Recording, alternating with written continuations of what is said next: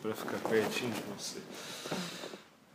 Bom, mais um podcast. Hoje eu tô com a Sara sem nome. Oi, Sara. Oi. É... é o teu primeiro disco, né, Sara? Sim, primeiro disco. É... E a Sara, além de, de cantora, também é artista, faz várias coisas e tal. E Bom, vamos falando um pouco sobre isso. É, quando que você começou, você começou bem nova, né, a fazer música. E aí você faz outras coisas e, e, e tipo, você continua fazendo tudo em paralelo, está mais focada na música, como é que é? É, é eu comecei assim, a tocar quando eu tinha uns 14 anos, assim, já escrevia poesias Aí comecei a tocar violão e ainda estava no ensino médio.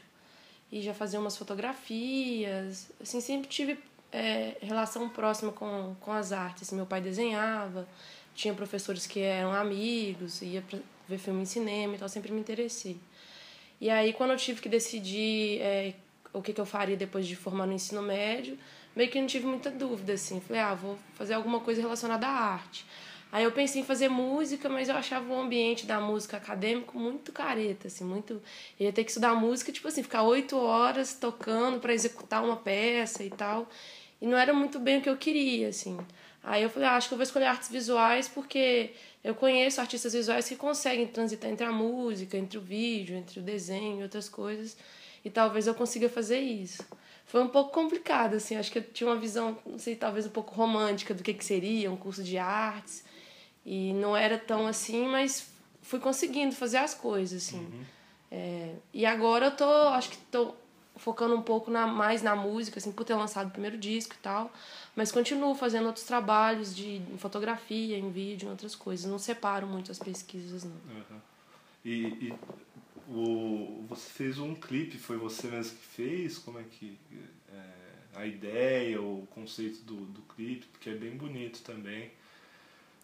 É, é o clipe pra Solidão é, eu fiz quando eu tava aqui em São Paulo, ainda tinha acabado de gravar o disco. E aí o Delane Lima, que já tinha sido meu professor e eu conhecia ele, ele mora em São Paulo agora. É, chamei ele, falei, ah, vamos pensar uma coisa junto, assim, pensei em umas coisas assim, é, alguns cenários meio inóspitos, pegar, fazer umas imagens em trem. Aí ele falou, ah, vamos fazer. Aí ele chamou o Jonathan Doll, que é um outro amigo dele, eu chamei uma outra amiga minha. E a gente foi pra Paranapiacaba, que é uma cidade pertinho aqui.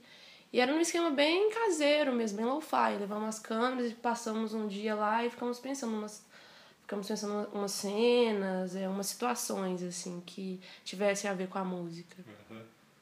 E, mas tipo, foi meio conjunto o trabalho, então não foi é, só você que. É, foi bem assim, eu tinha algumas ideias, mas não tinha um roteiro fechado. Tipo, uhum. tanto é que eu nem conhecia a cidade, né? Esse aqui lá, vamos chegar e vamos ver. Uhum. Ah, aqui é legal, tá, a luz aqui tá bonita, ah, vamos pegar o pôr do sol. E é meio que é, deixando surgir mesmo algumas, algumas ideias na hora. Eu não gosto muito de coisa muito fechada, não. Uhum. Acho que às vezes costuma ser meio chato, assim. Mas por que vocês escolheram ir pra essa cidade? Ah, porque eu, eu fiquei falando do clima que eu queria com Delane. E é uhum. é muito contagem que é a minha cidade. E aí ele ficou falando, ah, tem um ABC, que tem as indústrias e tal, uma coisa meio, meio pós-indústria também, que já tá tudo meio decadente. Uhum. E eu achei que tinha a ver, assim. E aí eu fiquei meio pensando, ah, será que eu pego umas cenas de multidão, ou pego só eu numa cidade? Aí a gente pensou, ah, acho que lá pode ser legal, tem um clima meio melancólico, tem umas cores bonitas. E a gente viu umas fotos na internet e era um lugar cheio de neblina, assim. Falei assim, nossa, meio sombrio, né? Vamos fazer lá. Aí a gente chegou lá, tava um solão, assim, tipo, forte. E a gente ficou zoando que era Londres brasileira, porque eles têm uma torre que parece a Torre de Londres, assim. E uns trens velhos, mas aí eles não deixaram a gente entrar no trem. Aí a gente foi tentando, assim, né, fazer o que, que era possível. Mas eu acho que foi interessante, assim, por ser uma proposta, tipo, a gente não tinha grana para investir nem nada. Acho que foi, foi legal, assim, tipo, um passeio que virou um clipe. Uhum. E como é que foi a gravação do disco? É, você tinha as músicas já prontas e, e chegou que você gravou aqui em São Paulo também, né? Uhum. É, é, eu, quando eu, eu me inscrevi na residência do Red Bull, é, eu separei, assim, um pouco antes, todas as minhas músicas em três discos. Eu já tava assim, desesperada. Eu falei, não aguento mais fazer música e não ter um disco. Tá ficando meio sem sentido. Aí eu separei meio que em temáticas. Aí o que veio primeiro foi o Ômega 3, que eram músicas mais da minha adolescência, é, mais melancólicas. E eu achei que tinha a ver com o momento que a gente estava vivendo também. A música fala sobre água, sobre. critica várias coisas na sociedade, alguns temas sobre religião. Às vezes não é tão perceptível. É meio. tem coisa meio inocência, outras coisas que não é assim, fala de. Fala diretamente, sou contra a religião ou, ou alguma coisa assim, mas se você parar para analisar, talvez você perceba, assim. Uhum. E aí eu separei umas outras músicas mais assim de amor, músicas românticas em um outro disco e uma outra que eram umas coisas mais assim, que eu chamei de online friends, que eram umas músicas mais falavam de internet, de outras coisas assim, em um outro disco. Aí esses pro futuro. Aí falei, ah, vou, gra vou gravar esse primeiro e também por serem músicas mais antigas, eu já tava, nossa, essas músicas eu tenho que gravar, porque às vezes já não tem muito a ver com o eu de agora, assim. Uhum. Eu senti muito isso gravando o disco, que já era uma outra pessoa mesmo, falando de assuntos que já meio que passaram para mim. Assim. Mas, mas então você já tinha material para três discos mesmo? Ou você tinha, assim, separado por tema algumas e aí você compôs novas que pareciam com as que você separou?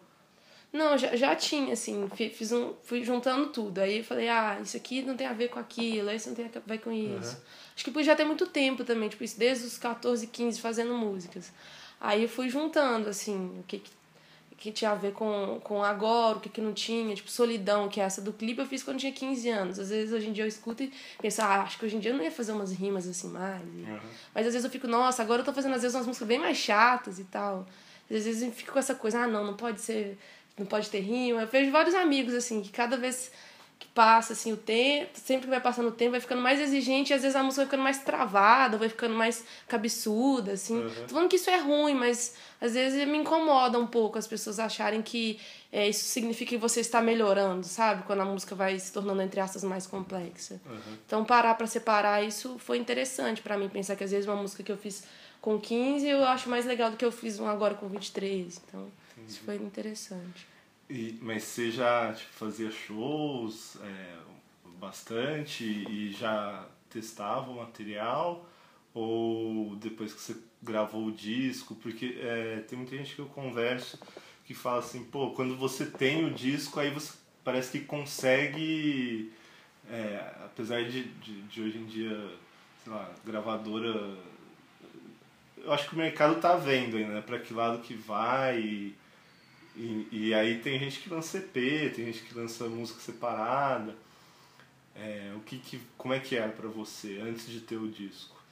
É, eu já tocava, assim, não tocava muito, tocava mais assim, pocket show, tipo, tinha uma mostra em BH que eu já toquei umas vezes, mostra de cantautores, que era tipo voz e violão. E porque era sempre muito complicado, assim, quando você não tem disco, a pessoa acha que é qualquer coisa, né? Uhum. Ah, então é amador porque não tem disco, aí, tipo, quer que você praticamente paga para tocar, né? Acontece em muitos casos, assim, ou a pessoa não, não valoriza e tal. E eu acho que com o disco tem essa, ah, a pessoa como se fosse um produto, uma apresentação, né? Ah, agora você tem um material fechado que tem um conceito, que teve um trabalho, né, de certa forma, mais elaborado. E aí agora que eu tô tentando marcar mais shows, fazer mais coisas, assim. E tocar com mais pessoas, não tocar só sozinha. Mas é... você não tem ainda uma banda, por enquanto é você. É, eu tenho, assim, fiz agora ontem. Foram quatro shows que eu fiz com o pessoal que gravou comigo aqui de São Paulo. Uhum. Aí eu tô vendo que, como eu moro em BH, eles moram aqui, a gente tá vendo se a gente vai conseguir manter essa banda ou não. Mas eu fico, às vezes, pensando em fazer uma banda, uma banda em cada cidade, entre aspas. Uhum. Assim. Às vezes tem uma galera que toca em BH, uma galera que toca aqui. Tô tentando ver ainda o que, que é possível de fazer, assim. Acho que tá sendo um aprendizado também. Meio Daniel Johnson, né? Meio Daniel Johnson. é, é muito incrível, né? Essa história dele da banda punk, né? A galera tocando a música dele na garagem. Você, você lembra dessa história? Que ele tava passando na rua, acho que um cachorro correu atrás dele. Uma coisa assim, que uns, uma galera mais jovem conhecia a música dele. E aí ele pirou nas músicas que eles tocavam dele e deles mesmo, eles tinham um projeto dele. Eles, ah, toca com a gente, a gente deixa a gente ser sua banda. Ele, ah, fechou, beleza. Tipo, eu acho legal essas coisas despretensiosas também, uhum. assim. Porque às vezes eu conversei isso com um amigo que é muito difícil, né? Porque tem um lado muito profissional da música, mas que eu também acho que é necessário, porque se você quer é, tentar viver disso, ou que as pessoas deem importância, você tem que ter, tem que valorizar, né? Uhum. O que você está uhum. fazendo. E, mas tem um lado que é legal também, que é de deixar casos surgirem, de conhecer as pessoas, de não ser aquela coisa muito. Na música tem essa ideia, né? De uma coisa meio as pessoas acham que elas vão virando estrelas, pessoas intocáveis. E às vezes uma pessoa que você conhecia, depois você vai trocar ideia, a pessoa finge que não te conhece, não quer trocar ideia, como se ela fosse algo assim, tipo, meio super-homem, né? Uhum. E isso eu acho muito chato, assim. Isso é uma coisa que eu não, não, gosto de, de vivenciar. Então, eu tento, acho que eu quero encontrar um meio termo, assim, dessas coisas, sabe? Ser profissional, mas não ser uma coisa engessada e chata. E aí, desde, desde que você gravou o disco, assim, o que, que mudou pra você? É, con- conseguiu mais shows? É, você tá com esse decidindo se forma uma banda, se forma uma banda em cada cidade? É, é já, a gente já fez uns shows agora com essa, com essa galera que tocou comigo. Acho que a Uhum. gente. É, foram quatro shows. A gente tocou no Rio, BH é, e duas vezes em São Paulo. E aí eu tô vendo agora, tipo, tu- essa coisa de fazer tudo independente é meio, meio maluco, né? Porque fico assim, nossa, tá impossível, marca show, não sei o quê, o pessoal desmarca, aí a produtora combina um negócio, faz outro, e às vezes você quer ensaiar, você fica gastando mais tempo tentando resolver essas complicações do que ensaiando. Então eu tô numa fase de tentar entender, assim, é, se eu encontro pessoas para poderem trabalhar juntas, é, se eu continuo fazendo as coisas sozinha, ver, assim, o que que acontece. Acho que eu tô nessa fase de descobrir, assim, o que que, o que, que eu vou conseguir fazer em 2016 mesmo. E, e aí, porque se você tinha esses três discos, por que, que você escolheu esse pra gravar? Ah, porque eu achei que tinha mais a ver, assim, com o momento que a sociedade estava vivendo, assim. Uhum. Até fiquei muito chocada, assim, quando aconteceu esse, esse crime, né? Eu acho que pode ser considerado um crime, esse desastre, essa coisa horrorosa que aconteceu em Minas agora. E que, e que assim, deva- devastou mesmo, né? Meio ambiente, casa das pessoas. E aí fiquei, nossa, as minhas músicas criticavam várias coisas e as pessoas diziam, ai, que negócio nonsense, tipo, peixe morrendo na areia da praia de Minas Gerais, tô fedendo o peixe que eu comi, ou então é, Água Viva, que falava é, que fala sobre a água como algo que purifica os pecados. E, enfim, coisas que às vezes as pessoas estão assim, ah, que música esquisita. E aí pessoas virem falar comigo, nossa, essa música sua tem alguma coisa a ver com essas críticas, com as coisas que estão acontecendo na sociedade? E, e não necessariamente tinham, assim, mas tinham. Mas achei interessante as pessoas, assim, acontecer uma coisa e elas ligarem às músicas, assim. Aí acho que, não sei, talvez por isso eu tenha escolhido, assim. Quando eu vim para São Paulo, tava tendo. Ainda tá tendo nesse problema da falta d'água e tudo mais. E aí, como disco tinha várias músicas que tinham a temática da água dentro dele, dentro dele eu achei que teria mais a ver, assim, gravar ele agora. Do que eu gravar músicas de amor agora. Falei, não tô com clima nenhum pra falar de romance, de, de paixão e tal. Acho que eu vou falar de outras coisas. Mas você quer gravar esses, esses outros dois e você tem uma ordem prevista? É, eu não sei, assim, agora, é, o que, que eu vou gravar depois, assim. Mas eu quero gravar eles. Eu acho as músicas que. do É um que eu ainda chamo de Online Friends, que são umas músicas que falam mais sobre coisas de internet, coisas assim. É, talvez eu grave ele é, como segundo disco. E, e jogue as músicas de romance separadas e coisas assim. Eu ainda não sei bem. Acho que tem muita coisa do momento, né? Igual isso. Quando eu sabia, ah, você vai gravar o disco. Eu falei, ah, então é isso mesmo. Porque às vezes no último instante que você tá pra fazer uma coisa, ah, não, não é isso mais, é outra coisa. Acho que tem um pouco disso, assim. Acho que quando eu estiver vivendo um momento, quando for gravar o segundo disco, eu vou ver se é isso mesmo que eu quero fazer. Mas, mas você tá com os discos fechados no sentido assim. Eu imagino que toda banda, quando lança o primeiro disco, deve ter. Esse negócio que você falou de ter um monte de, coisa. Tanto é que o pessoal fala que o, o segundo disco é sempre o mais difícil, por- porque aí você tem menos tempo pra elaborar e tal. É, você tipo, fechou o disco, você pegou, não, essa música aqui é legal, acho que dá pra entrar e tal, como é que foi? É, eu acho que assim, ainda pode mudar alguma coisa, né? É, porque eu posso fazer alguma música que às vezes eu achar, ah, essa aqui- música aqui tem tudo a ver com essa ideia do segundo Uhum. disco que eu tive. Mas ele tá. Ele, eu fiz a listinha lá, assim, ah, tipo, ah, essa música é tal referência. Igual, até tem uns do Daniel Johnston, assim, que eu fiz, ah, uma música meio punk que fala. É, que chama Gol, tipo, referência do Daniel Johnston. O primeiro disco tem um que é referência ao Sérgio Sampaio.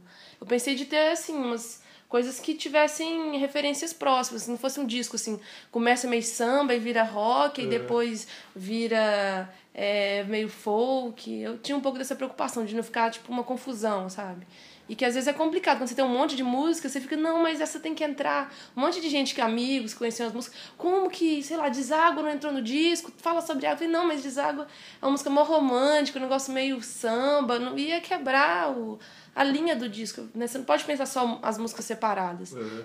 Queria pensar como uma trilha sonora mesmo. Você escuta o disco inteiro e você tá numa viagem daquele disco, assim. Então acho que nos próximos eu vou tentar pensar sobre isso também. Então agora você você dá essa importância ainda pro disco como um trabalho inteiro e, e conceitual. É... Sim, né, eu acho, acho importante, assim. Até na arte gráfica mesmo do CD, a gente é, chamei o Pedro Veneroso, que é um artista, para pensar. Aí ele fez o site junto. Eu acho interessante, assim, você ter uma unidade mesmo no trabalho. Acho que até já é complicado as pessoas às vezes se interessarem, pararem para ouvir entender. Então, acho que quando elas veem que teve todo um raciocínio por trás, que você não fez de qualquer jeito, acho que é mais fácil delas é, gostarem, valorizarem mesmo, prestarem atenção naquilo. E, e você, como aí fã de música, assim, quem que você via que fazia discos é, que você fala, putz, é legal, gostaria de fazer um disco desse jeito? É... O Beck, eu gosto muito, assim, que eu acho que ele transita muito bem entre vários tipos de música, assim, influências, tipo, faz show sozinho, tudo lo-fi, depois toca com orquestra, grava no estúdio foda, depois grava. E isso não muda, né? Tipo, não fica, ah, ele é menos profissional, mais profissional, é melhor, é pior. Eu acho interessante ele conseguir fazer isso. É, de pessoas assim recentes, o Conan Moca assim também eu gosto que ele pinta, toca e acha a persona dele interessante, que eu também valorizo isso, assim, a, a presença das pessoas, não é só chegar, tocar, vai embora. E, uhum. eu, eu tenho muita preguiça dessa galera meio antipática, assim, sabe? Que é muito distante das pessoas. Você está fazendo as, as músicas, às vezes, para as pessoas. Você quer que as pessoas escutem, to, to, você toca para as pessoas, às vezes fica essa coisa muito distante, eu acho chato, assim, eu gosto de uma coisa mais orgânica, de saber o que as pessoas estão pensando, por que, que faz sentido para elas ou não. Deixa eu ver quem mais. A Larry Anderson eu gosto também, que ela faz trabalhos na pintura, no desenho, é, na música. O Johnston, que eu já falei, eu gosto muito. É, deixa eu ver aqui. A Kimia Dawson também eu gosto. Adam Green. Enfim, muitas pessoas. Assim, do Brasil, que eu gosto. O Sérgio Sampaio, que eu fiz uma música falando dele. O Macalé, o Maltner. Tem um projeto que eu acho muito legal, que eu acho que tem a ver com as minhas músicas, mas não é muito conhecido, que chama Cadáver Pega Fogo Durante o Velório, que é um disco que uma galera do Rio gravou tipo, pós-ditadura, assim. Então é bem ácido, assim, bem falando tudo que não podia falar. Uhum. E eles têm um projeto gráfico que é muito legal, que parece um jornal popular. Então cada cara de cada um era uma notícia de um, um desastre. Tipo, noiva pulou do oitavo andar porque namorado não comprava maconha para ela fumar. Aí vem a cara da mulher que canta. tipo, você balançou a estrutura do meu barracão, namorada termina com cara porque, sei lá, porque ele olhou para um cachorro na rua. Tipo, essas coisas meio esdrúxulas, mas que estão na realidade, né? Eu sempre penso muito nisso, que a, a realidade é muito nonsense, é muito surreal. Às vezes as pessoas ficam, ah, isso parece um filme. Mas um filme, grande parte das vezes, é baseado na vida real. Então, acho interessante quando você não consegue separar mesmo a ficção da realidade, o que você imagina com o que acontece.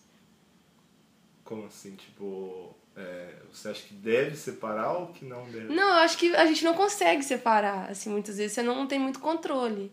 Tem coisas que você imagina que você. Nossa, mas que coisa maluca. E aí acontece uma coisa que é muito mais maluca do que você imaginou. Ou então você pensa, nossa, mas a realidade é muito careta e a gente consegue imaginar coisas tão além. Por que, que a gente está vivendo essa coisa tão atrasada? Uhum. Eu sempre penso nisso quando eu fico vendo retrocessos na sociedade e tal. De coisas que a gente já, já passou e você fica voltando. Aí fica pensando aquele eterno retorno. A gente fica em círculo, vai. E você fica, não, eu quero sair desse, desse círculo vicioso. E às vezes não consegue. E eu tento passar um pouco disso com a música, assim. É um tema que me recorre sempre. É, ultimamente acho que tem acontecido bastante isso aí com a realidade, né? Assim, vira e mexe no Estadão, vai dar uma notícia. E aí, tipo, cara, isso aqui é muito do sensacionalista, assim, tipo, Papai Noel rouba helicóptero. é, tipo isso. e aí tem, tem esse tipo de coisa. E e quem que. É, você falou que gravou com o pessoal e que tem feito show com eles. Quem que são? Tem um. um pessoal do Macaco Bong também, né? Sim. É, o Daniel Fumega e o Julito Cavalcante, que são do Macaco Bong. E o, o Rafa Buleto e o Gustavo Ataíde, que são do Pitch and Cream, do Bike. O pessoal tem um monte de banda, né? Uhum. E aí eles gravaram e tem tocado comigo. E aí tem um, um outro cara que gravou tecla, teclas e cintos que eu nem, a gente nem se conhece, ele mandou tudo por internet. E um outro músico aqui de São Paulo que uma amiga me indicou que gravou é, violoncelo e violino. E a Vanessa de Michelis, que é do Post, que gravou trompete. Então foi uma mistura bem maluca, Uhum. assim. Mas eu acho que foi interessante, porque trouxeram várias visões é, do que eles tinham das músicas, coisas que mudaram também. Tipo, ah, não, esse timbre não tá legal, vamos pensar outro timbre. Eu achei isso interessante também, ter a cara de outras pessoas na, nas músicas. Mas, é, por exemplo, eu vi uma vez um show do Macaco Bong, assim, acho que das bandas mais legais que eu já vi ao vivo aqui no Brasil. É, mas uma porrada, assim, né? Aham. Não, não tem muito a ver com o seu som. Como é que foi pra encaixar a galera, assim? Porque É. mesmo é, o bike também bem, bem diferente, né? Sim. É, porque eu mandei pro pessoal, né? Falei, ah, essas aqui são as músicas. Eu já tinha tocado com uma galera em BH, do Dead Lovers, que é uma banda mais folk também. É, até baseado no Daniel Jones, Dead, Lo- Dead, Dead Lovers Twisted Heart, que é de uma música dele. Aí a gente já tinha feito uns arranjos e tal, mas umas coisas mudaram, né? Porque a gente ficou também não precisa ser engessado, não precisa tocar, ah, não, aqui é dó, não pode mudar e tal. Não era, não era assim. E aí eu mandei as referências pro pessoal, falei, ah, pensa nisso, tal banda, isso aqui. É, não, não tem que ter essas coisas muito virtuosas, segura a mão, né? Falei pro Daniel, bater, não, não, é, é redondo. A galera às vezes até foi complicado, às vezes travava, falei, não, não é assim também fazer duas notas, não, mas é, tentar, assim, imagina é, as referências, pensa nelas e, e pensa como vocês. É, se imagine dentro de uma banda dessas que eu, que eu mandei, né? Falei com os meninos. Uhum. E aí acho que foi surgindo um pouco assim. O Gustavo que gravou gostava muito do Fruciante, eu curtia muito as partes mais guitarradas que tem no disco, assim, que até me surpreenderam um pouco, que é uma coisa que às vezes eu não imaginava tanto. Foi dele, mas eu achei que foi muito legal, assim. É, tocando sozinho eu sentia falta disso, às vezes um peso, uma... que no show rola mais, né? Uma adrenalina quando você toca com muita gente, tem uns ápices das músicas, a música cresce, a música desce de novo. E aí isso foi legal, assim, eu acho que pelo menos pra mim, acho que os meninos tiveram essa liberdade de colocar mesmo a cara deles no, no disco. Mas eles tinham também. Como é que foi escolher eles? Assim, porque é, foi o Red Bull que falou, não, tem esses caras aqui, ou você conhecia eles e falou, não, pô, vou chamar e tal. É, a- as referências que você mandou, eles conheciam. Ah, não, sei, o que, que é isso? Gosto ou tipo, puta, nunca ouvi isso, que- olha o que, que essa louca quer que eu faça e tal. É, foi, eu, tava, eu tava lá, assim, pensando assim, nossa, é, não tem como eu trazer toda uma galera de BH pra vir gravar aqui e tal, vai ser muito complicado. Aí veio só o Guto, do Dead Lovers, gravar uma guitarra. Aí a, a Lívia, que era uma moça que trabalhava lá no, no Red Bull, falou: Ah, eu tenho uns amigos que tocam e tal, troca ideia com eles. Ela falou: Ah, o Rulito, meu amigo, ele tá, gravou o disco dele agora, chama ele pra te ajudar a produzir e tal. Ele tem uns amigos também que ele pode trazer pra gravar com você e acho que eles vão curtir, assim, mesmo que não seja o que eles tocam. E aí foi meio que isso, eu mandei umas coisas eles conheciam, outras coisas não conheciam. Às vezes eu falava uma referência, ah, isso lembra tal coisa, eu, não, não, não, não, não é isso. Aí outros, não, ah, tudo a ver isso mesmo, vamos, vamos fazer isso. Então foi acho que uma coisa meio de, de descobrindo mesmo. Até o Funai também, que é engenheiro de som, contribuiu muito para as coisas, assim. E muita coisa de você estar no estúdio, no último momento, ah, não, não era aquilo, vamos fazer isso aqui agora e tal. Aí descobre um negócio na hora. Então foi um pouco disso, assim, eu fiquei muito ansiosa na época, eu pensei assim, nossa, esse negócio vai dar, pode dar errado. E eu já tenho meio um lado meio negativo até das coisas. Eu acho que vai dar errado. Mas eu acho que deu muito certo, assim, pelo menos eu, eu fiquei contente. Claro que depois você escuta assim, nossa, tal coisa podia ser assim, tal coisa podia ser assado. Mas acho que, igual você falou, no segundo disco essas coisas já são problemas resolvidos, né? Você já passou pelo primeiro. Mas como primeiro eu fiquei bem feliz, assim, do resultado dele. E aí, automaticamente, feito o disco, você já falou com a galera, ó, meu, quando for tocar e tal, é, vamos tocar junto também, a galera já pirou também, como é que foi? É, assim, foi meio natural. A gente ficou meio, ah, vamos. A gente falou, ah, vamos fazer o lançamento na Red Bull, gravou aqui, vamos fazer aqui. O pessoal falou, ah, massa, vamos fazer aqui mesmo. Aí a gente fez o show lá e foi meio que, tipo isso, quatro shows. Aí a gente tá vendo como é que vai ser, se vai conseguir viajar. O pessoal tá num monte de banda. É, eu tô morando em BH. Mas esses que, que foram acontecendo foram, foram bem naturais, assim. Porque acho que o pessoal curtiu, né, ter, ter gravado e, e gostaram do resultado. Então acho que inevitável você querer, assim, pelo menos algumas vezes tocar, né? Sentir. Uhum. Não só, tipo, grava no estúdio, tchau, nunca mais toca a música. Então acho que por enquanto é isso, assim. É, a gente está tentando fazer uns shows e, e ver mesmo se, se continua, se não continua.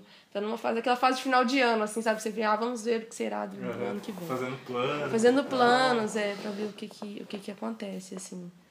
Ao mesmo tempo, já vou tocar com uma galera em BH também, agora em dezembro, umas meninas do Post, que é, é, é música, tipo post-rock, assim, tipo instrumental e tal. Uhum.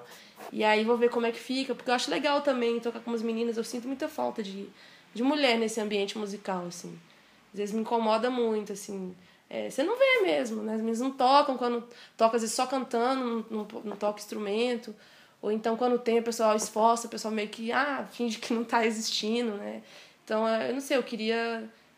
De alguma maneira, existe um papel de ter uma presença ali e falar sobre isso e as pessoas perceberem que mulheres, meninas também fazem as coisas e, e podem ser legais, sabe? Uhum. Então eu tenho essa vontade de tocar com mais meninas também. Acho que talvez nesse, nesse esquema das bandas de cidade isso deve acontecer. Assim. Ah, que legal. É, e, e aí quando você conheceu a banda, você já apresentou o disco que você queria gravar? Ou você chegou a apresentar outras músicas e assim teve, teve um pitaco? Você falou, não, é isso aqui e tal. É, eu fui bem chata, assim, nesse sentido. Até que o Rodrigo falou assim, ah, não sei o que, tá muito grande e tal. Eu falei, não, que muito grande, tipo, não ia dar nem 40 minutos. Aí, mas aí, teve até um cara que escreveu que falou assim, ah, o disco muito longo. Eu falei, que isso, gente, disco muito longo. Tem, é que eu, eu, eu, gosto de vídeo, acho, eu gosto de coisa longa, tipo, pego um Tarkovsky, assisto, Bela Tarde, aquele filme de 8 horas, senta. Eu, eu gosto de ter as coisas você senta pra ouvir. Eu falei, uhum. não, não quero fazer coisa corrida, não. Mesmo sendo o primeiro disco, eu cheguei nisso aqui e falo do momento da minha vida e vai ser isso aqui. E aí também, aí os meninos não ficaram tipo, ah, então não vou gravar, então não sei o que. Eles ah, foram bem. Não, é... até porque não é muito longo, é. Sim, é, é eu não acho, mas assim, dentro no primeiro momento, é, o Rolito achou, ah, não sei o que, acho que tá muito longo e tal. Já faz 10 músicas. Eu falei, não, 12, deixa eu fazer as 12 músicas. Uhum. Tanto é que tem uma música de um minuto e pouco e tal. Aí, mas foi tranquilo, assim, é minha opinião, né? Isso normal, a pessoa dá, ah, não, acho que tá assim, ah, isso aqui vamos crescer, igual o Ômega 3 terminava tal, não, vamos, a banda volta. Você, ah, legal, vamos fazer a banda voltar e tal. Então foi bem tranquilo, assim, nesse sentido. É, algumas coisas eu aceitava, outras coisas não. E... Mas digo assim, do, é, os outros dois discos chegou a mostrar para eles? Não, nem ah, mostrei tá. os outros dois discos. Entendi. Acho que depois se eu tivesse mostrado, eles iam falar pra gravar um outro, que é mais, sei lá, tem mais banda, assim. Mas, uhum. mas nem cheguei a mostrar. Falei, ah, esse disco aqui e é esse aqui mesmo. É porque é, é, porque é mesmo, né? tá, e aí agora nesse, nesses planos de fim de ano, o que, o que, que você tá, tá bem aberto ou, ou você pensa já em, em gravar o outro em algum momento sei lá, daqui dois anos? Ou o que, que você pensa, assim, tipo, não, agora eu quero fazer bastante show com esse, porque tá, tá bem novo ainda uhum. o disco, né? É, eu gravei até uma música com o pessoal de BH para uma coletânea que vai ter agora, e até dessas músicas entre aspas de romance, assim, bem água com açúcar mesmo.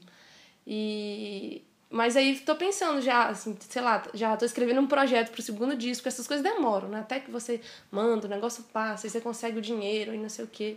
Aí já estou escrevendo para o segundo, sei lá, para tentar ano que vem, ou início do, do 2017, ou ano que vem mesmo. Mas quero tocar, assim, a minha intenção é fazer turnê, fazer show, ir para os lugares. Formar também, quando formei ainda, estou escrevendo meu TCC. Então estou nessa fase um pouco conturbada, muitas coisas para fazer e tentando organizar e aproximar o que é possível. Tipo, igual eu participei de um festival no Rio, Festival de Fotografia de Paraty, que eu toquei e expus também. Eu gosto muito quando eu consigo é, juntar as coisas, assim. Uhum. E tem conseguido? Tá, tá, tem rolado, assim. Acho que tá, tá recente, né? E eu tenho feito muitas coisas, tipo, não tô, tipo, ah, 20 shows num, num mês, tipo... Uhum. Fiz, fiz, sei lá, não sei, seis shows, sete, de cabeça agora não sei. Mas eu acho bom também, eu não, não sei, eu, eu, eu acho que quando eu, quando eu começo a tocar demais, me fica muito cansativo. Eu não quero que vire uma coisa tediosa, sabe? Tocar só por obrigação de tocar. Uhum. Eu gosto de tocar e ter prazer mesmo, de ser uma, uma coisa que me faz bem, assim. É, e, e como é que você encaixa isso? É, geralmente, sei lá, tem uma exposição de fotos e aí você fala, pô, mas vamos tocar também, ou às vezes vai fazer um show, pô, não dá pra botar umas fotos e tal, fazer um. Como é? É, igual esse que eu falei, né, de Paraty, era um festival de fotografia, aí um curador fez uma seleção de, tipo, mulheres na fotografia brasileira. Aí era um festival grande, e eles não tinham muito, assim, era, sei lá, é, outras partes, assim, tipo, não tinha nada de música, eu acho. Aí eu falei, nossa, já tá fazendo um evento, vai uma galera de vários lugares, tem um centro cultural, é, vamos propor de tocar. E o curador, é, não, acho que você tem que fazer isso mesmo. Você chama a banda pra ir, acabou de lançar o disco. E aí eu conversei, eles acharam legal, assim, e rolou o show lá. Então acho que é mais ou menos isso, tentar mostrar para as pessoas outros lados também. Porque às vezes fica muito separado, né? A galera da fotografia aqui, o pessoal da música não sabe nada do que, está acontecendo com a galera das artes visuais, o pessoal de, do teatro do outro lado. E eu acho que isso é, é, não sei, acho que a gente perde muita coisa separando, assim, porque às vezes uma pessoa do teatro vai acrescentar muito no seu show, outra pessoa da música tem várias ideias legais para artes visuais. Acho que as coisas teriam que conversar mais, assim. Então a minha intenção é essa. Que as coisas conversem mais, assim. E, e aí você falou desse negócio de é, não ter muitas meninas no, nessa, no mercado e tal. E aí você falou agora dessa exposição, me veio na cabeça também. É, que parece que, tipo, mulheres da fotografia parece que é uma desculpa, né? Não é uma exposição, não, é mulheres. Tipo, uhum. qualquer mulher, né? é... Como é que, que é para você, assim, tanto como artista visual, como é, musicista, é...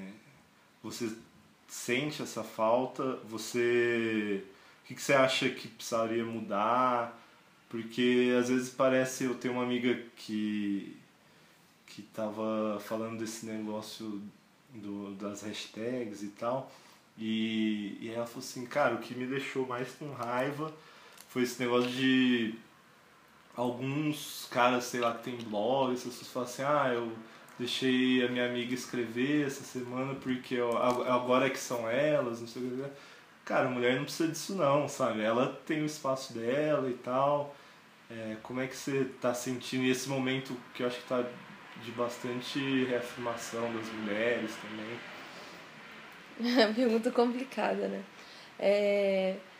Não sei, eu acho que as pessoas. Tá num momento assim, acho importante que as pessoas estão falando disso, estão pensando disso, mesmo sendo, às vezes, não é errado e certo, né? Mas mesmo que às vezes umas pessoas estão meio que engatinhando e outras já estão com um raciocínio um pouco mais à frente.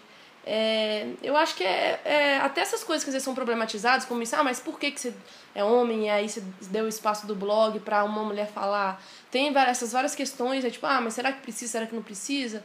Mas ao mesmo tempo eu acho interessante que tem pessoas que não param para pensar nisso. Tipo, você pensa, ah, então beleza, dos filmes que você vê, quantos são mulheres que fazem? Por que, que as mulheres não fazem? Por que, que as mulheres são na produção? Você acha que a mulher não é capaz de escrever um roteiro? Ou então, por que, que você lê só o, o blog do cara tal? Por que, que o blog de mulher você não lê? Porque tem muitas pessoas, ah, é feminismo chato, não sei o que lá. Uhum. Então, acho que foi um, tá sendo um momento de desmistificar um pouco as coisas, né? E quando as pessoas começaram a falar é, experiências pessoais, acho que isso foi muito no sensível das pessoas, não vendo como um todo, né? Mas tipo, nossa, meu amigo, minha, minha amiga, minha mãe, minha filha, minha prima, tipo assim, então a coisa é grave mesmo, não é uma situação aqui, outra ali, né? Uhum. É, um, é uma coisa generalizada, assim, já tá tendo senso comum. A coisa é tão arraigada que a gente nem percebe, assim, são atitudes às vezes, simples que para você já é no normal, como, sei lá, vejo na religião pessoas acharem que direitos humanos, tipo assim, é proibir o aborto e, e falar que é crime é defender os direitos humanos. E na minha opinião não é, assim. E fica nessa coisa, né, das pessoas acharem que às vezes tem pensamentos que já são muito fortes e não podem ser mudados de maneira alguma. E acho que essa questão talvez entre um pouco nisso. Mas me incomoda às vezes também, tipo, pra mulher participar de uma exposição tem que ser ah, a mulher está, ou no, no filme, filmes de mulheres. Então você vai, depois filmes de negros, filmes, então tem uhum. filmes de homem branco, de homem branco não tem, né? É. Porque já é o porque já é o... o padrão. É o padrão, né? a regra, Estamos né? dando um espaço aqui para É. vocês, né? Então é muito complicado, porque ao mesmo tempo também, se não fizer isso, não tem. Uhum. E, e de colocar pau a pau, as pessoas ainda não conseguem, né? É raro você ver um negócio que tem cinco, sei lá, ah, então vai ser cinco homens, cinco mulheres, aí vai. E fica sempre complicado, porque sempre que você faz isso, também as pessoas ficam, ah, fulano entrou porque tinha uma cota, né? Porque ele era bom, não. Entrou porque tinha três vagas para mulher, então eles tiveram que enfiar três mulheres lá. Então é muito delicado, né? Acho que é uma situação assim que a gente nem sabe direito como se comportar, né? Mas eu acho que tem que acontecer, assim, as coisas Uhum. estão caminhando. Acho que não pode parar também, tipo, agora que são elas, aí agora que são elas foi semana passada, sei lá. Aí daqui a um mês é como se nada tivesse acontecido. Acho que o problema é a gente não cair nessa amnésia e, tipo, aquilo que eu tava falando mais cedo, de ah, aí, ah, legal, todo mundo tá entendendo, e depois deu um ano, o negócio já tá lá atrás de novo. Acho que é tentar manter, assim, esse vigor, sustentar as ideias, sabe? É, por- porque eu, eu acho que essas últimas semanas, assim, cara, as meninas quase derrubaram cunha, assim. É, é. É, pelo menos aqui em São Paulo foi muito forte a manifestação e, e eu falo assim, cara, é, tipo, você não quer respeitar o, o mínimo e elas estão quase mudando o país, assim, sabe? É, que eu acho muito legal. Isso é curioso, às vezes tem umas coisas que a gente fica, nossa, que coisa escrota, que coisa inaceitável. Mas ela serve como um estopim pra acontecer, tipo isso, assim. As pessoas estavam se organizando. E aí vem uma coisa que te tira do lugar e de certa forma é bom, porque aí a coisa vai acontecer. Tipo, não, gente, não dá mais, vamos ter que fazer alguma coisa. Então, é, de certa forma, eu acho positivo, assim. É, não que eu queira que um cunha exista e tal, mas pelo menos ele serviu pra gente. Vamos acordar, gente, não dá mais. Que isso, que absurdo. Ou como esse desastre ambiental que aconteceu. Gente, tá destruindo Minas Gerais, a gente tá virando um, bu- buraco. Isso aqui vai afundar a qualquer hora. Se a barragem tivesse do outro lado, Belo Horizonte tava debaixo de lama já. Aí que eu acho que o pessoal começa, porque já tá há anos isso acontecendo. Meio ambiente zoado, as mulheres sendo escrotizadas. É, essa a realidade que a gente sabe de que a maioria da- das pessoas negras é, vivem nas favelas, sofrem racismo. E aí acho que é aquela coisa, você já não consegue mais esconder, né? Já tá pulando na sua cara, assim. Então as pessoas precisam. E, e a internet acho que exige um pouco isso, né? Principalmente o Facebook. Acho às vezes ruim, mas às vezes é bom. A pessoa fica naquela cobrança. Será que fulano não vai falar nada? Será que ele tá a favor, então? Porque ele não falou nada.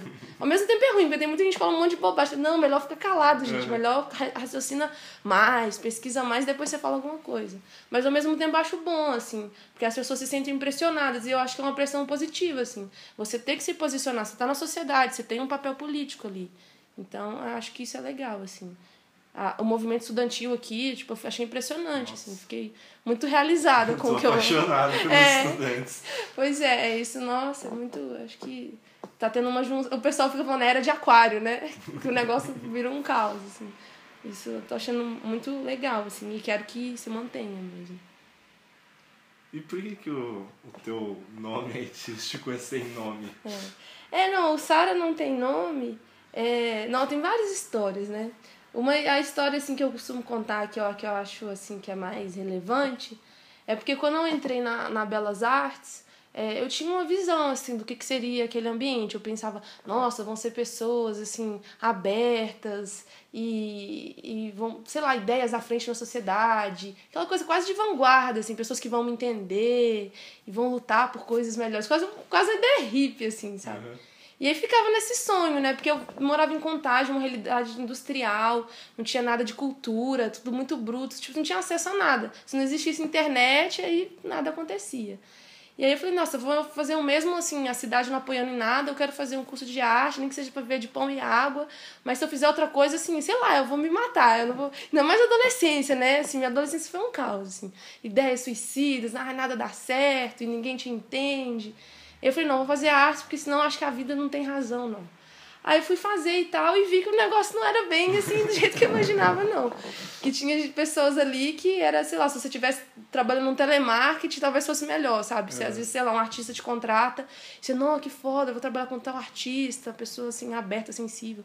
Às vezes é pior do que um empresário de uma grande empresa, assim. Explora o empregado em casa, finge que você é seu amigo, ah, te oferece um café, ah, vamos tomar um cafezinho em 20 minutos, depois você tem que ficar um tempo a mais para repor. Tipo, mesquinharias, né? Que assim, que é iminente no ser humano mesmo. Eu ficava pensando que, ah, não, a pessoa é artista, ela ela é um ser iluminado quase, né? Mas não é bem assim. Claro que tem várias pessoas que são assim. A arte às vezes ajuda você a ter contato com as coisas, parar, sei lá, pra observar uma chuva, ver uma folha caindo.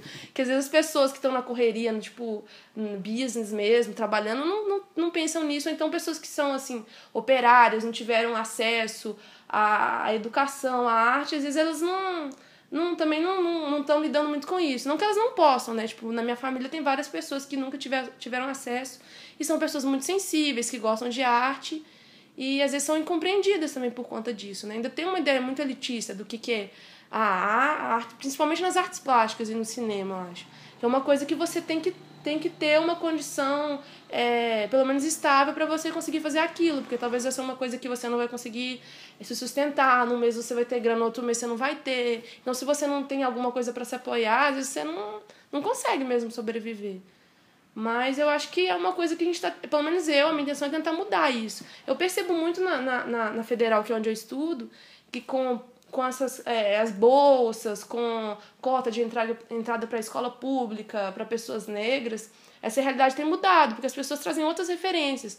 Pessoas da periferia que entram no ambiente acadêmico, às vezes era bem elitizado, tipo, o professor que exige um material ali, ah, se você não entrar com esse lápis aqui de 200 reais, você não vai fazer minha matéria. Tipo, já me, me, me aconteceu de várias momentos assim, de pessoa, ah, você nunca viajou pra Europa, então você não pode gostar de tal artista porque você nunca viu esse quadro. Uhum. E assim, eu ficava chocada. E aí eu arrumava muita confusão, por isso que até hoje não formei, porque eu brigava com o professor, tomava pau. Aí fui, fui tentando, assim, saber quando falar, saber quando calar também, uhum. né? Porque às vezes não adianta a gente também bater de frente porque você só é prejudicado. Mas é bom também, eu acho, você é, não ficar calado, aceitar tudo, né? Isso não tem como você viver desse jeito, você, sei lá, dá um câncer, assim, você fica, ah, vou morrer, não aguento mais não falar as coisas. E aí, voltando pro Sara Não Tem Nome, depois dessa volta toda, um dia eu tava numa aula é, de pintura no início do curso, e uma professora pegou a lista, assim, para fazer chamada, todo mundo novo, entrando se conhecendo, a maioria da galera, assim, 17, 18, algumas pessoas mais velhas. Aí ela começou a ler a lista de chamada. Aí vinha, assim, por exemplo, é, ah, é. Júlia Campos. Ela, ah, Júlia, que bacana, sua mãe é professora aqui na escola, né? Que bom. Família de artista, nossa, já tá tudo encaminhado, que ótimo. aí eu lá, né, assim, aí vinha passando, aí vinha Nina Aragon. Aí Nina, nossa, Nina, Nina mesmo, né? Apelida Nina. Ah, Nina. Aragon, que é sobrenome espanhol, nossa, sobrenome forte, né? Sobrenome de artista. Bom. Aí vinha assim passando. É, Matheus Ferreira de Oliveira. Ah, sim, Matheus Ferreira de Oliveira. Ah, Matheus, e como que você assina? Ele, Matheus Ferreira de Oliveira. Ah, mas Matheus Ferreira de Oliveira. Ah, vamos pensar uma, uma coisinha mais forte, né? Mais impactante. E aí a gente falou, gente, que absurdo. Quando vinha a gente falava o nome de pobre, latino, de Jesus, Oliveira Pereira, não era nome de artista, não. Quando vinha os Hagendaz, Nastergaile, não sei o quê, tipo, sobrenomes complicados. A galera nitidamente era família de italiano, família de alemão, não sei o quê, nome de artista. Uhum. Ou já tinha algum parente, né? E aí essas coisas foram me incomodando, ainda mais que a gente era muito jovem, sabe? Pra querer se se assim se manter sobre uma coisa que você nem construiu ainda tipo ah meu pai é artista logo eu sou também uhum. claro que coisas se influenciam você pode ter uma facilidade você pode ter acesso mas não é assim né é querer favorecer de uma maneira muito estranha eu acho assim e aí, com o tempo, eu fui vendo várias atitudes, de falar, ah, o artista tem que ser exemplo na sociedade. Você não pode ir com um chinelo havaiano numa galeria. Toda aquela ideia de um artista burguês que, para mim, não fazia sentido, assim. Aí, o Sara Não Tem Nome veio um pouco disso, assim, de querer que as minhas, os trabalhos falassem mais do que a minha família, de onde eu vim, de onde eu vim, para onde eu vou, sei lá.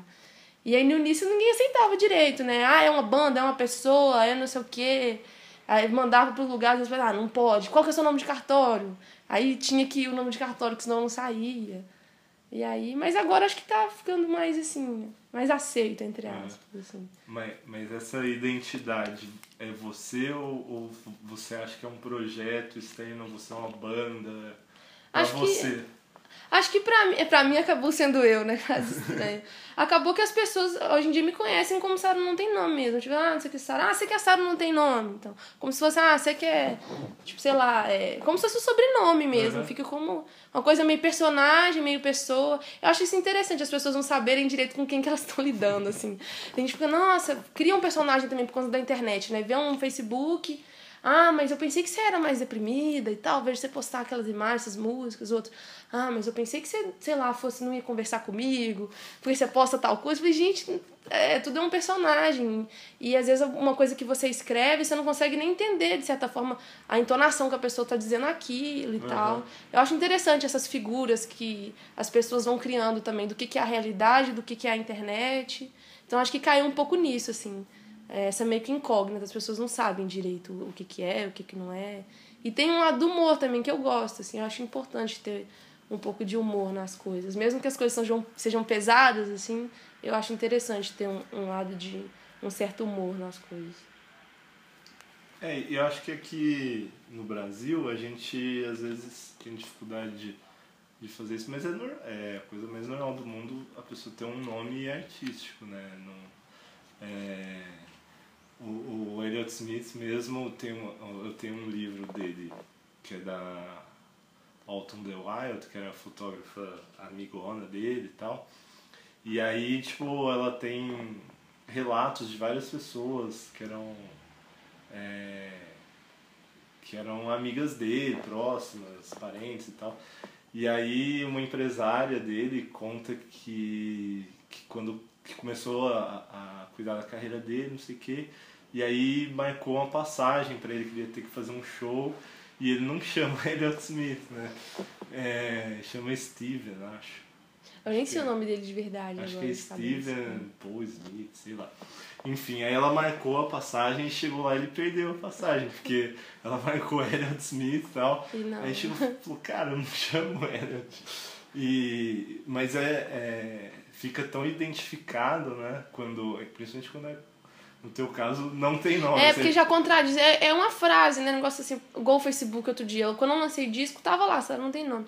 Aí deram dois dias, começou a movimentar, uma pessoa a trocar ideia, adicionar.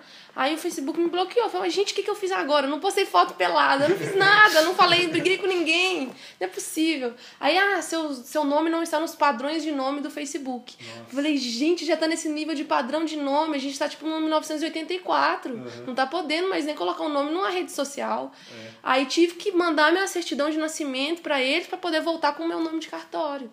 E a galera começou, como assim, Sara? Como assim agora você é, Sara Braga. Não, a galera, tipo assim, achando que eu tinha traído o meu próprio nome, sabe? Uhum. Falei, não, galera, não fui eu, não, foi o Facebook.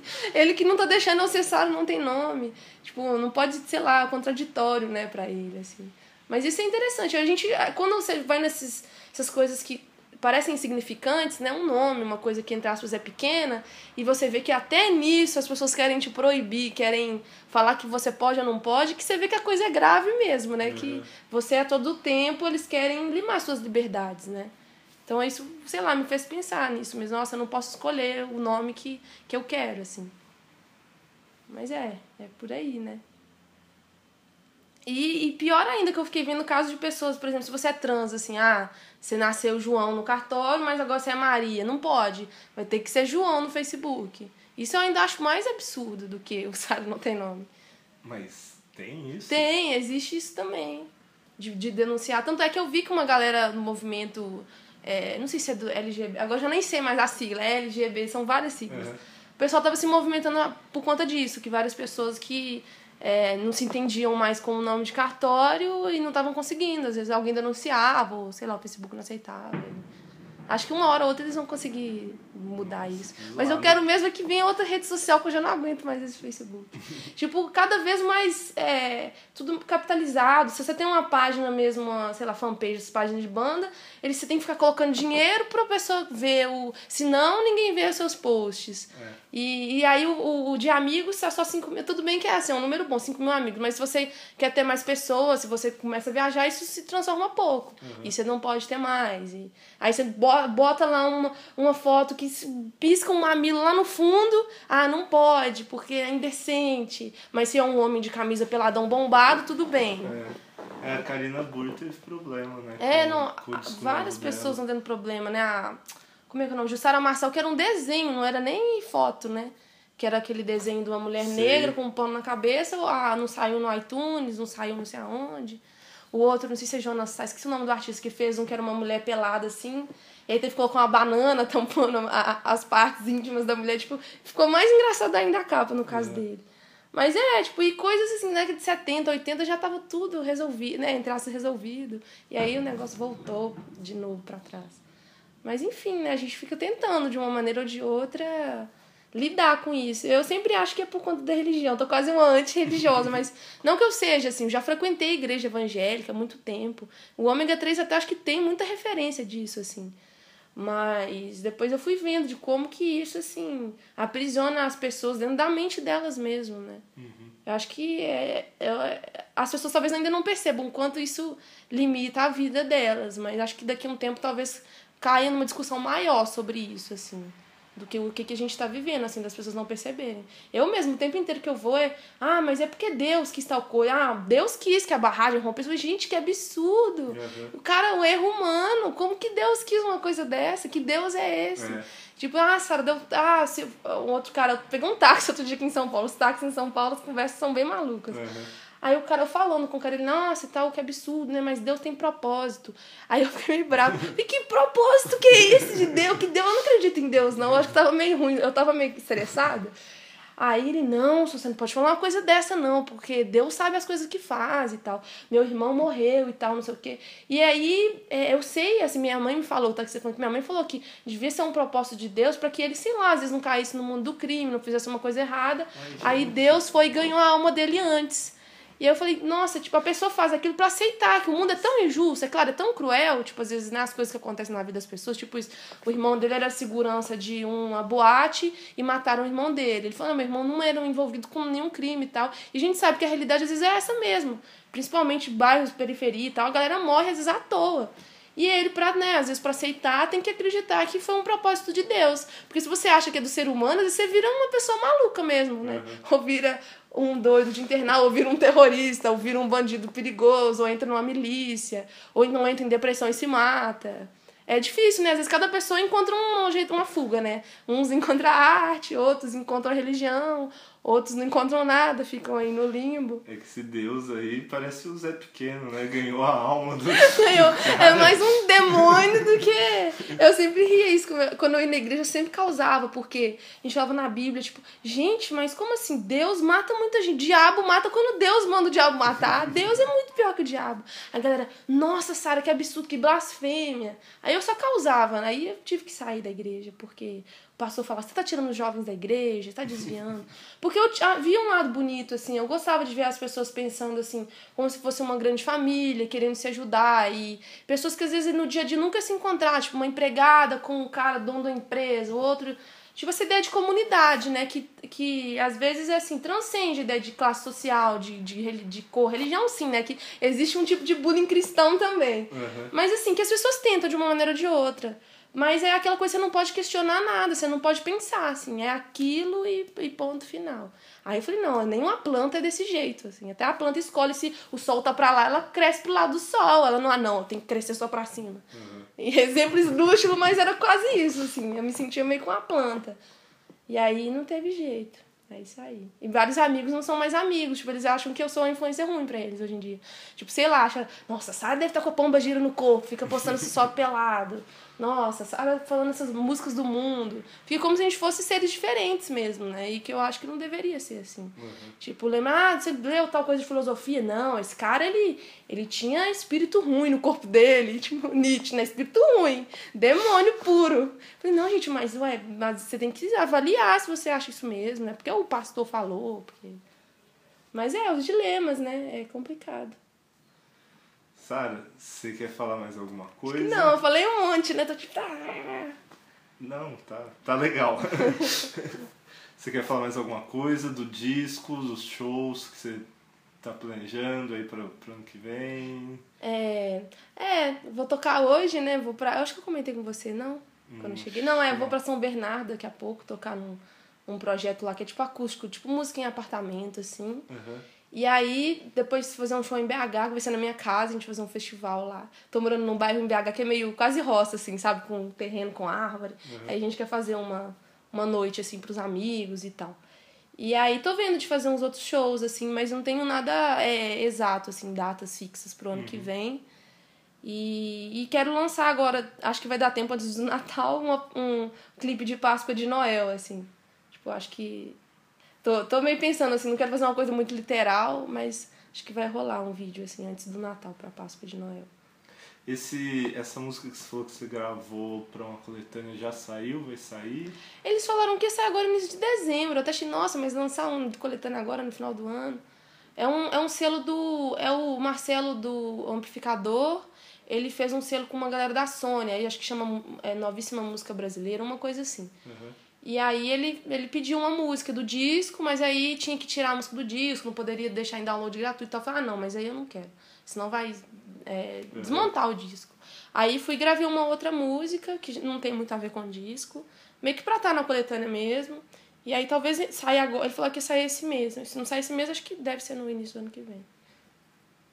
Legal. É, bom, então, quem tá ouvindo aí, essa foi a Sara Não Tem Nome.